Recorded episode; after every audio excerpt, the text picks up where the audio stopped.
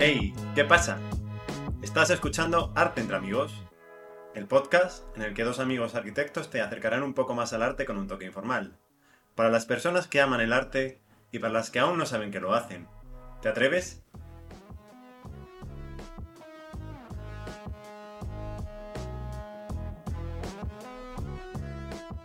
Bueno, Alberto, ¿qué tal estás hoy? Has visto un día soleado hace por aquí, ¿eh? Por aquí en Berlín no tanto, pero bueno. ¿Sabes qué? Ayer estaba por la noche escuchando música y se me ocurrió hablar de algo contigo. ¿Te puede ocurrir de quién puedo estar pensando? Uf, se me ocurren muchas cositas, la verdad, ¿eh? Pero con lo juguetón que tú eres... Te voy a dar una pista.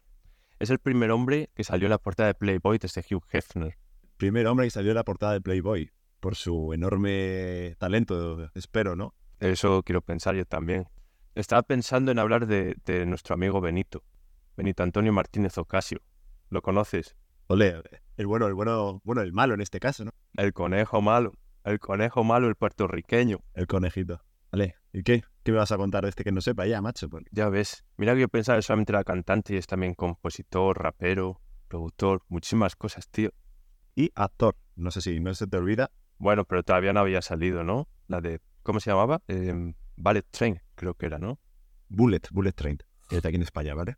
Tío, pues lo que quería hablar de, de Bad Bunny es que no es solamente un artista, digamos, un cantante, ¿no?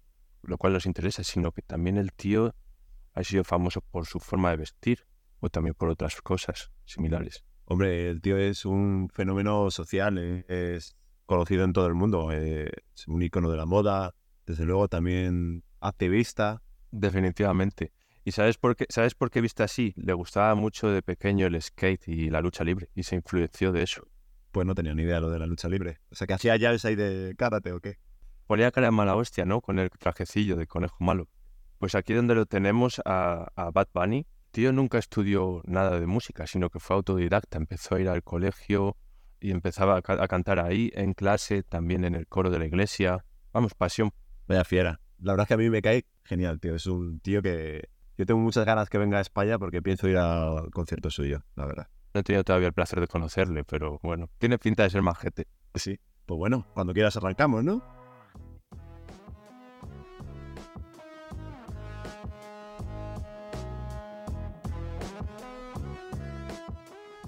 Bueno, a ver, vamos a empezar por si alguien lleva dos años metido en una cueva y no sabe quién es Bad Bunny. Yo quizá empezaría por, por cuando conocí, cómo conocí a, a este fenómeno. ¿Tú te acuerdas? como te sientas más a gusto. Yo sí me acuerdo cuando lo conocí. Estaba de viaje en Barcelona y empecé a escuchar la canción de Tú no vives así. Que me acuerdo que te la enseñé y decías, ¿pero qué es esto? Sí, sí, es, sí, sí. A mí me explotó la cabeza. Hay que retroceder como seis o siete años.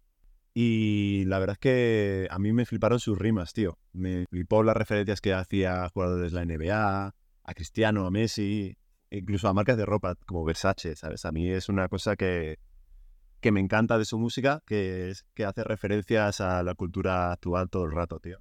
Y, y a mí me encanta, me encanta. La verdad es porque hace como música muy actual. Y con ese bozarrón, ¿no? Bueno, a ver, bozarrón.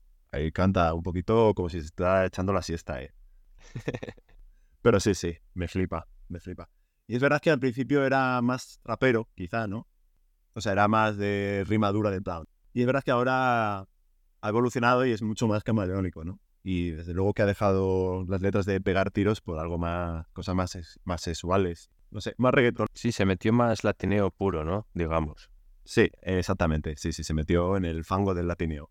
Y yo no, yo no me voy a esconder y voy a decir que es mi artista latina favorito. ¿eh? A mí me flipa. A mí también me gustó mucho, sinceramente. Sobre todo el vibe que te mete, ¿no? El, el ritmo, el mood que, que te hace sentir, como por ejemplo para, yo sé, tanto para bailar como para ir al gimnasio. Total, te pone el cuerpo de buen rollo, ¿eh? Sí, Eso me flipa, tío. Y desde luego es mi artista favorito, pero creo que el de mucha gente, porque ha sido el, el artista latino más escuchado en Spotify el año pasado. O sea que poca broma. más de 60 millones tenía al mes, creo. Genio, ¿eh? Y no sé si, bueno, te lo dije, eh, incluso Spotify cuando dabas al me gusta de sus canciones ponía el simbolito de Un verano sin ti, de, su último álbum, que eso, oye, lo hace El corazoncito roto. sí, llorando, el pobre. Yo creo que más que hablar de los éxitos de este genio, de Benito, no sé. A mí, así por concluir un poco ese tema de, de por qué ha puesto el, el reggaetón a tope, es que ha sido el primer artista latino en aparecer en portada de la Rolling Stone, ¿no? que siguiendo un poco también el hilo que contabas de que apareció en, en Playboy, me parece curioso, ¿eh? Eso no lo sabía tampoco. A ver, cada uno investiga los temas que más le gustan, ¿eh? Bien pensado. Sí, sí. Hombre, sí, sí. Pues a mí, no sé. Ha puesto... Es verdad que cuando él ya salió, el reggaetón estaba en alza, pero él es que lo ha llevado a un nivel estratosférico, vamos. Ya los conciertos en New York, bueno, ha aparecido en descanso de la Super Bowl, o sea que es flipante, tío. Sobre todo lo que, por ejemplo, vi en una entrevista a Arcángel, que antes era el reggaetón así más tradicional, digamos, más clásico, ¿no? Con Don Omar o Daddy, el Daddy Yankee. Y Arcángel decía que escuchó las barras que él escribía y que era otro nivel, otra cosa. Desde luego, tío, es que ya te digo que a mí la canción esa de Tú no vive así me explotó la cabeza, tío. Es que la recuerdo perfectamente y de hecho te la podría cantar ahora, cosa que no voy a hacer. ¿Estás seguro? Estoy seguro, estoy seguro. No queremos que a nadie le sangre los oídos por ahora. Pero bueno, quiero decir, es que tiene un alcance mundial. Es conocido en todo el mundo y es que de hecho hasta se ha atrevido a cantar en japonés, en Yonaguni. No sé si has escuchado ese tema. La verdad es que no, porque no lo iba a entender. A ver, eh, canta solo japonés al final. ¿Vale? El resto, el resto es en español. Me siento por mi ignorancia, pero no, no lo había, no lo había hecho. No, pero quiero decir, al final se le ve un tío auténtico, tío, que en plan, si escuchas entrevistas en inglés, se le nota que es como muy cercano, tío. A mí también, pero ¿sabes qué? Hablando de las entrevistas, una cosa que también diría que alaban en Latinoamérica mucho y en todo el mundo hispanohablante es que el conejo malo intenta dar entrevistas solo en español para realzar el poder de, de la lengua hispana. Me lo creo, me lo creo. Sí, sí. Pero ya te digo, está haciendo que la cultura latina está, pues eso, poniéndola a un nivel en todo el mundo, dándola a conocer. Y yo creo que se nota también en, que lo están imitando muchos artistas. Eh, The Weeknd ha cantado en español. Hola, The Weeknd. Cantando una bachata con Rosalía. Y yo creo que tiene parte de culpa el, el bueno del conejo malo, ¿eh? La verdad es que el señor Benito está cambiando el panorama musical y sí, lo ha, le ha dado una vuelta completamente. Y es verdad que tú escuchas su música, o sea, que el reggaetón antiguo es como música del perreo, básicamente, ¿no? Por así decirlo.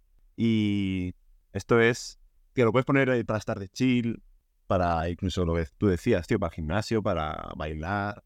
Y lo que es sorprendente, Alberto, es que en realidad explotó hace muy pocos años, en 2016, que empezó subiendo temas a SoundCloud. Y uno de ellos era Diles, ¿no?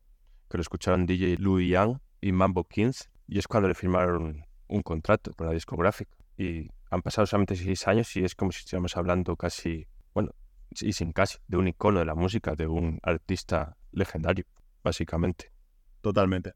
Sí, también yo creo que parte de ese éxito que tan explosivo ha sido que ha sabido actualizar los géneros más tradicionales, ¿no? En plan, el kizomba, el dembow, metiéndose con esa base electrónica, tío.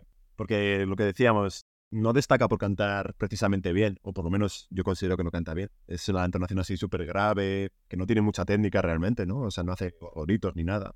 yeah, yeah, yeah, yeah.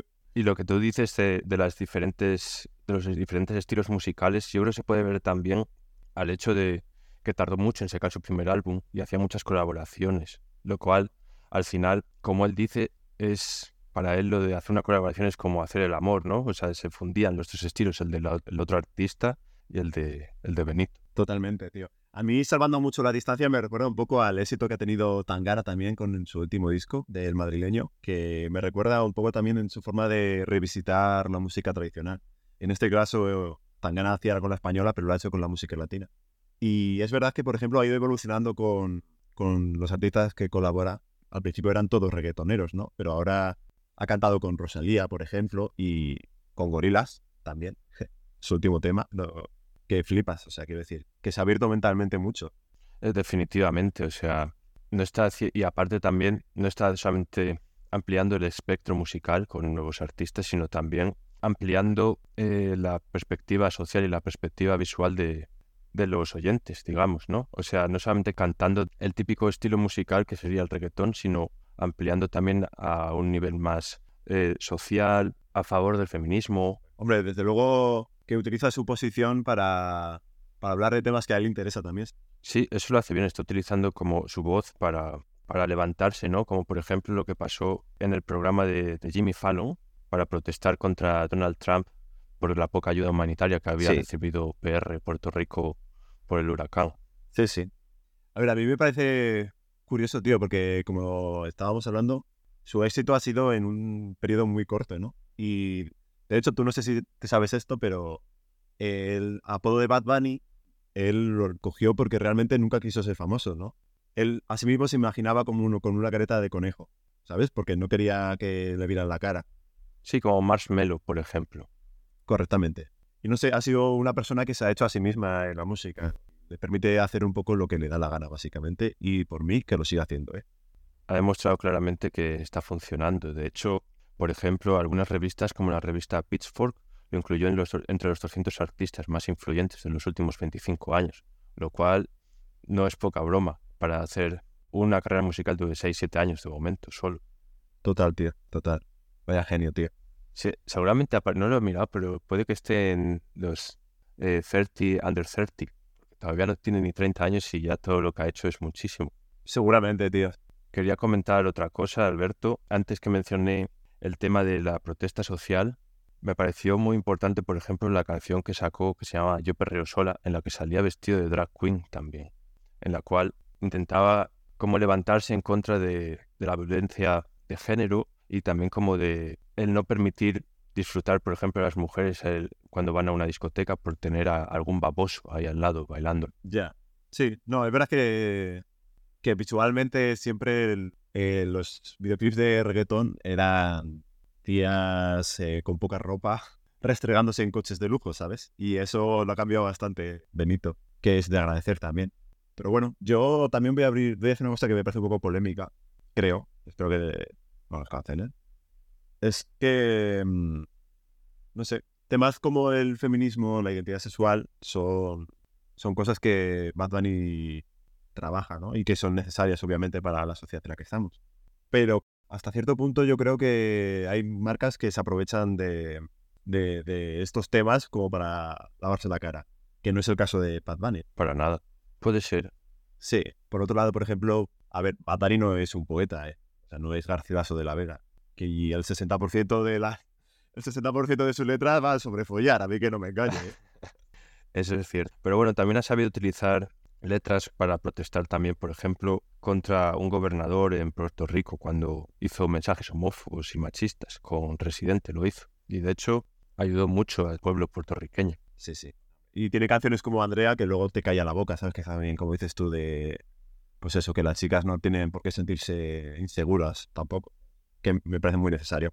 Pero al final sabes que eh, tanto éxito y en tan corto plazo ha sido una bomba al final, que es muy difícil de manejar. Y, por ejemplo, se ha visto en muchos ámbitos de la sociedad, deportistas, políticos, artistas que han tenido que hacer un break en su carrera profesional porque era muy difícil de gestionar. Y de hecho, ahora mismo Bad Bunny también había dicho que 2023 lo iba a tomar solamente para él, para descansar, tanto física como mentalmente, porque el nivel de estrés de esta sociedad cada vez un picos mucho más alto. Totalmente. Yo creo que sí. Ya podemos ir concluyendo, si te parece. Obviamente, cuando alcanzas la fama así tan repentinamente, se te puede ir la chaveta. Como dices tú, se, se te ve. Y cuando tienes tanta gente revoloteándote alrededor, puede ser perfectamente que te creas superior y demás. No sé, hay casos ahora mismo, yo qué sé. McGregor, por ejemplo, que se le ha ido la cabeza. Buen ejemplo. No sé. A mí me parece que es muy buena influencia, por ejemplo, para la gente de PR. Y también hay más artistas, ¿no? Es curioso que en la isla tan pequeña salgan tantos cantantes buenos. Estoy pensando también en Calle 13, en Residente. Yo lo veo bien, tío, porque al final utilizan la música como para evitar meterse en círculos sociales más peligrosos. Como, como es un país que mucha pobreza. Parece genial, tío, que utilicen la música como para saltar. Está bien, me encanta que sigan haciéndolo, por favor. Queremos puertorriquenses que nos escuchen. Sigan cantando. Yo diría que es puertorriqueño. Eh, brother, yo diría que es puertorriqueño y no puertorriquense. Puertorriquense en Ávila, ¿vale? Pero sí, estoy de acuerdo contigo. Hablando así de, del arte y de la música puertorriqueña, especialmente la de Bad Bunny, ¿cuál es tu canción favorita? Por curiosidad. Ha habido una canción que en el último disco que la amé al principio, la, la he odiado y me ha vuelto a enamorar, que es Titi. Titi me preguntó, me parece un temardo. Me encanta, tío. Y la parte cuando rompe la tía de Diablo, coño. Me encanta. Uf, me flipa. Titi, sin duda. ¿El- ¿La tuya, Miguel?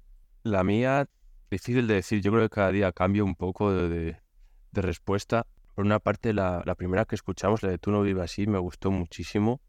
Y después una del último disco, la Jumba, esa está muy bien también. Si te parece, vamos a escucharla. Venga, dale.